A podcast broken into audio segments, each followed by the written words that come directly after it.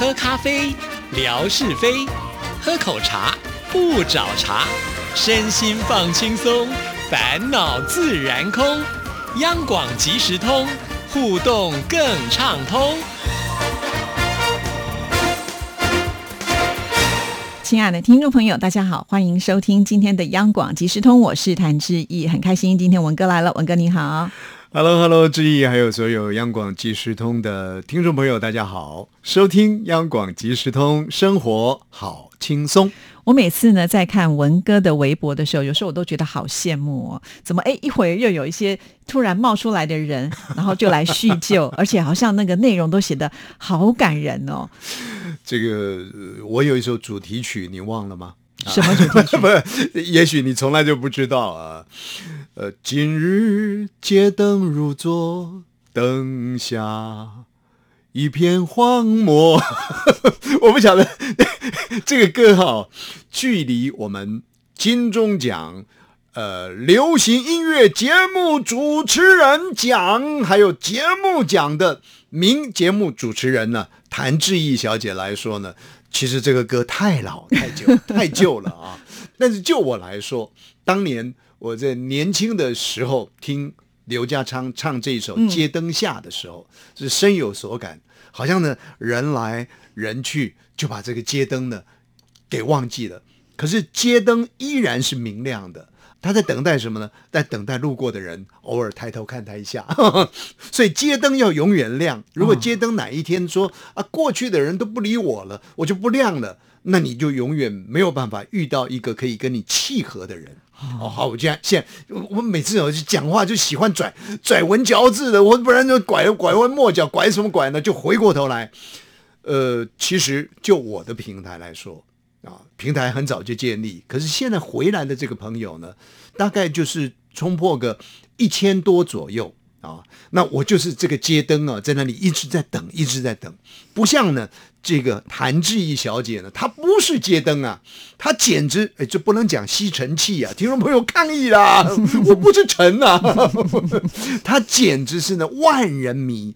不断的凝聚了好多好多啊、呃、支持他的这个好朋友啊，这个是我们应该给他拍拍手的。这这也没什么了不起嘛，长江后浪推前浪啊！如果你这个浪不推倒我，怎么可以呢？哎，我给我自己的这个这个一千多一点点呢，找到了一个正当性。但我要表述的就是说，其实我在那里等候着朋友们回来。那么有朋友回来呢，那心情的感受是特别特别的不一样的。嗯，但是我知道。这个志毅呢，除了说有这么多的好朋友围聚在他的这个平台当中之外，当然也有老朋友归队，所以志毅应该最近呢也享受到了这种老朋友归队的那一份那个浓醇的幸福感吧。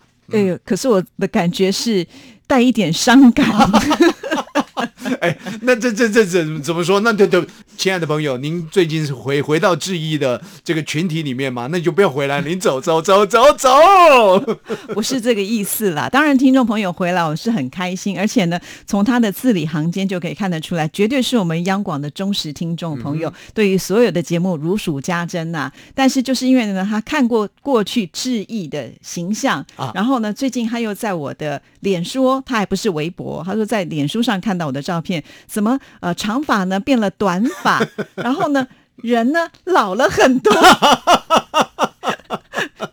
怎么办呢？看到这里，到底是该高兴还是伤心嘞？两种情绪都有啊！这很高兴，我们老朋友归队了；很伤心的，就是年华已去啊，所有的青春都已经消失在我的广播生涯当中了。就是因为他说的又是实话，我也不能反驳什么，就只能默默的接受。所以我觉得我今天的这一段话呢，是蛮励志的，鼓励了文哥。你不用担心什么 刘德华的文哥不见了。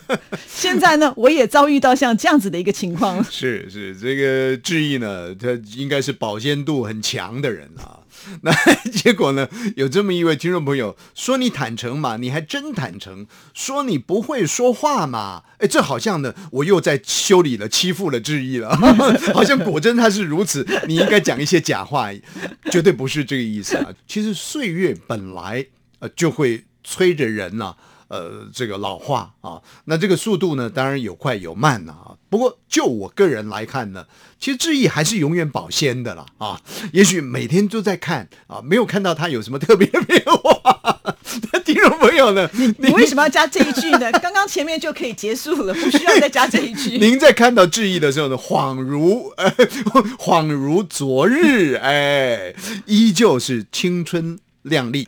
不过，真的话说回来了啊，这个我有一位呃广播界的前辈，嗯，其实他已经八十几岁了，哦，他现在还在做广播。哇，那他他不是在什么 FM 频道，亲爱的听众朋友您好，哦，这那那那种绝对不是这样的一一个平台，他是在我们的 AM 的平台。那听众朋友您知道吗？台湾的 AM 平台啊，基本上都是卖金龟东、金龟东、金龟东波友善呐、哦，卖药的比较多。卖药的比较多。嗯，他是一个基本上卖药起家的，但他现在还在做广播，他已经不是在这个我们一般的这种广播电台频道，因为现在平台很多，他就自创一个平台啊，他在做广播节目。他告诉我一件事情，他说永远啊不要告诉你的听众我有多大年纪，我有多老了，因为所有的听众朋友跟你相逢结缘，就在那个声音里面。你的声音呢是永远年轻，永远能够给人家带来希望，永远能够给人家带来这些资讯跟共鸣的就够了。哎，我觉得这个话呢，对我来讲是产生了很大的一个一个效用啊，因为我就就就在这停条路上呢留在了二，十五岁，所以是你在二十五岁的时候就认识了这一位前辈。我我在这一条路上走的很近的啊，所以当然我用这个来庄严我自己。可是志毅所面对的世代又不一样的，因为除了声音之外，还有影像啦。你看上山下海，还有妈祖出巡，今天晚上呢，他也要去做相关的一个转播，难免要抛头露脸的。不过话又说回来了。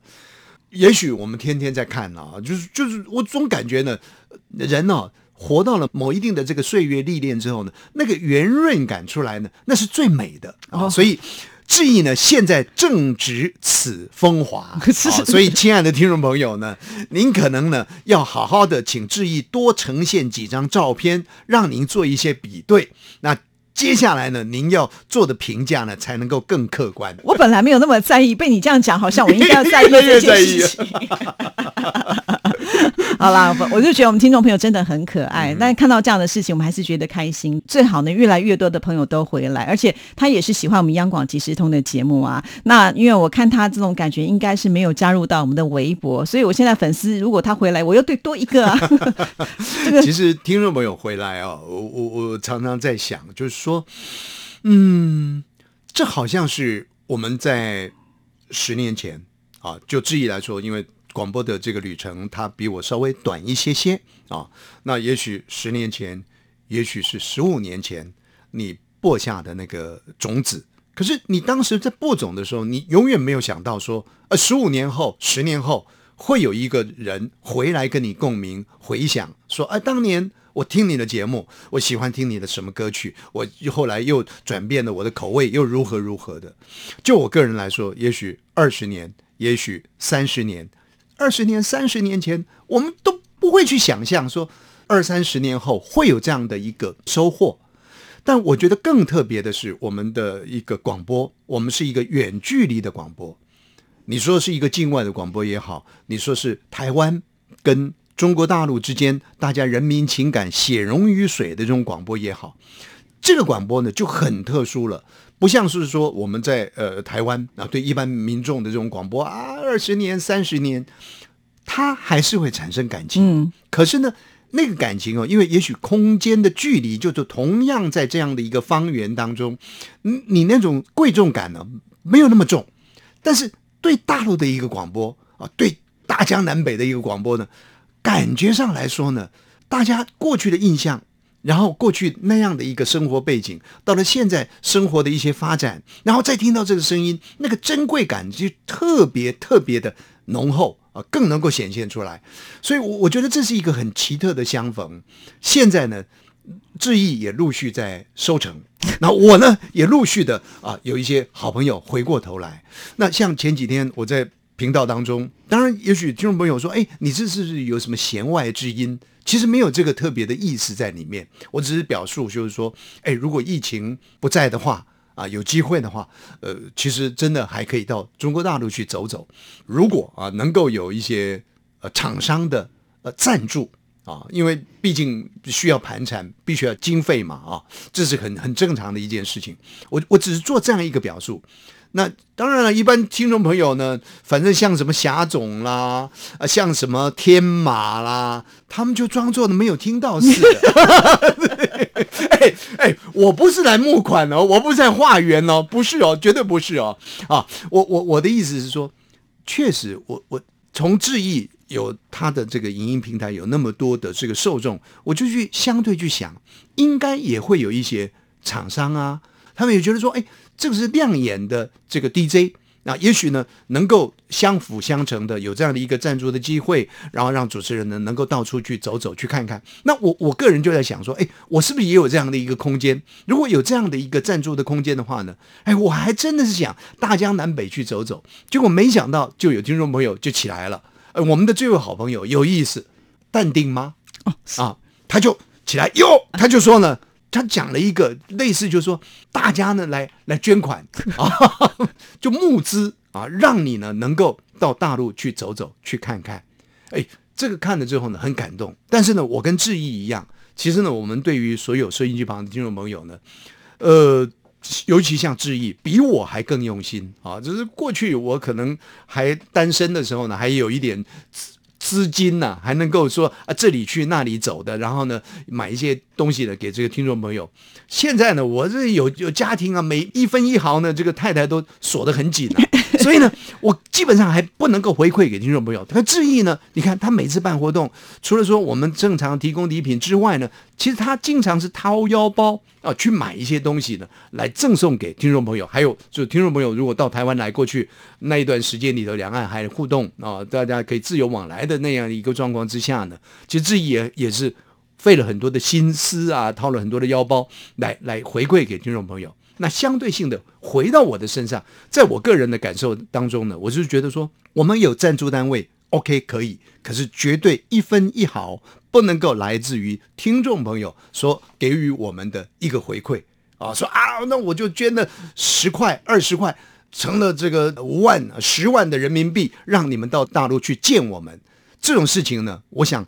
哎，这话不能讲的太大，但是我想，我永远不会发生在志毅跟吴瑞文的身上。但是如果呃收音机旁有这个赞助的厂商说，哎，我们呢卖一个什么东西啊，可以让志毅呢看起来比过去更年轻，你帮我们 宣传一下的话，我就赞助你们到大陆去走走。哎，我觉得这个东西呢，志毅先试用一下，如果说有一点效果的话。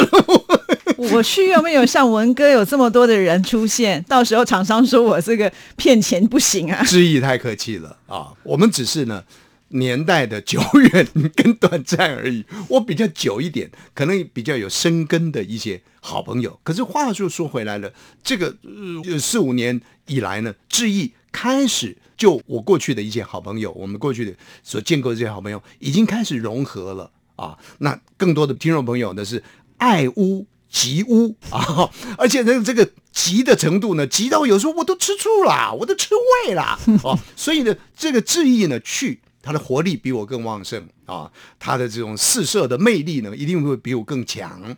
但是我想志毅也会礼让我是老人，所以呢，其实我们是一个相加一个效果在里面。那如果有这个机会联袂啊，去走一走，去看一看。其实是很期待的，但是是要有一定的这个资金啊来协助啊。那当然有听众朋友说：“哎呀，以央广的这种财力来说，有没有这个机会？有啊，可是他都必须要做一些比较细部性的规划。”嗯，好，真的是非常的谢谢文哥今天在我们节目当中把这个宏愿说出来之后，我相信很多听众朋友就已经抱持了很大的一个希望。我们任何事情的一些连接了啊，就是最重要的就是说。把央广的广播呢传递出去，然后糅合出两岸人民呢有更好的一个情感。不过眼前的这种局面来看呢，似乎这个是比较属于呃说大话的一个时间点了，还是必须要看未来不断的各种发展，包含疫情的部分啦，包含两岸之间的一种互动的部分啦，还是必须要去做一些观察。但是现在能够守住。这样的一个呃央广即时通的平台呢，其实就已经是很珍贵的了。是，所以呃，有梦最美嘛。那我们继续努力当中。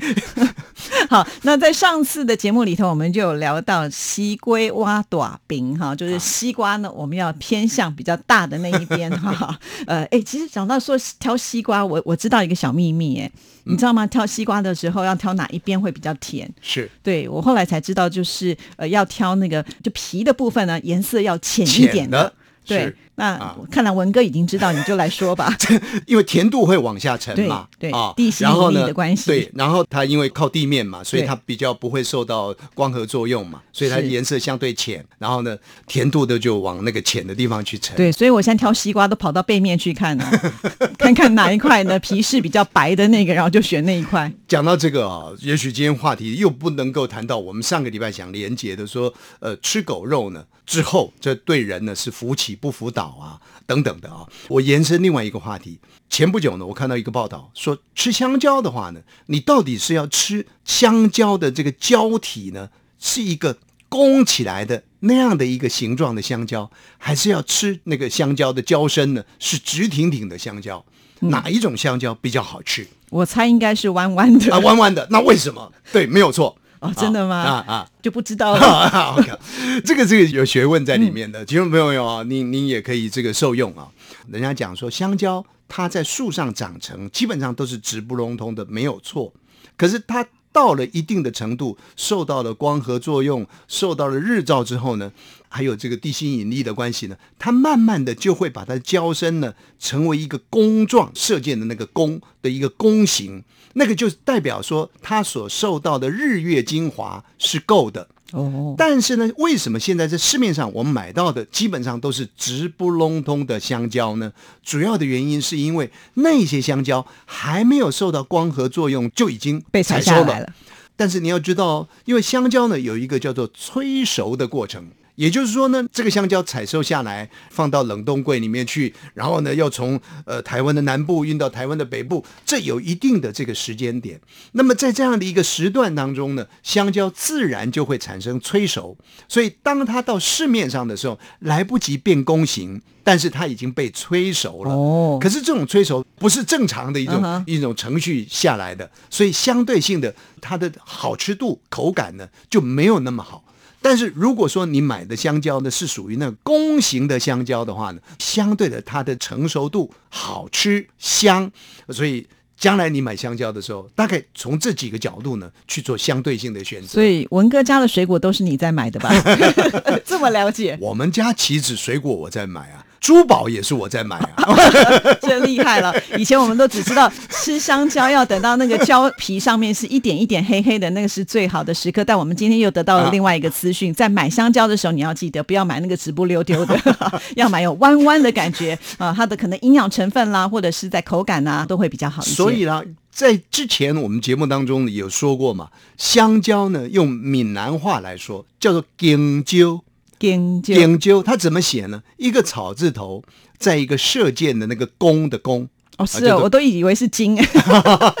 你以为是一斤两斤的金，也或者是以为金银财宝的金。对，我是以为金银财宝的因为它是金黄色的嘛。现在一般市面上我们也看到人家写了啊，卖金胶、金蕉啊，一斤多少钱这样子。但事实上来讲呢，真正的讲法叫做金蕉。那么这个弓，我们刚刚前头讲一个草字头，在一个呢射箭的那个弯弓的弓啊，为什么叫做弓灸呢？就是把香蕉的形状呢很清楚的讲了出来，它就像弓一样弓灸，但是。这个语言就是这样子俄化啦，大家求一个方便性。现在看到说“研究”这个草字头在一个射箭的“弓”的“弓”，这个字怎么念都不见得是知道的 啊。所以呢，大家写一个金银财宝的“金”，或者写一个一斤两斤的“斤”，就很贴近。可是它是拼音的，拼的又不是那么准啊。亲爱的听众朋友，您学着啊，叫做“研究”。金九，这个发音呢有点往鼻音上来的哦。不过话又说回来，我爱你，我爱你啊，都听得懂就好。但是大声讲出来说“我爱你”，哎，更好了啊！好，谢谢文哥，谢谢，拜拜拜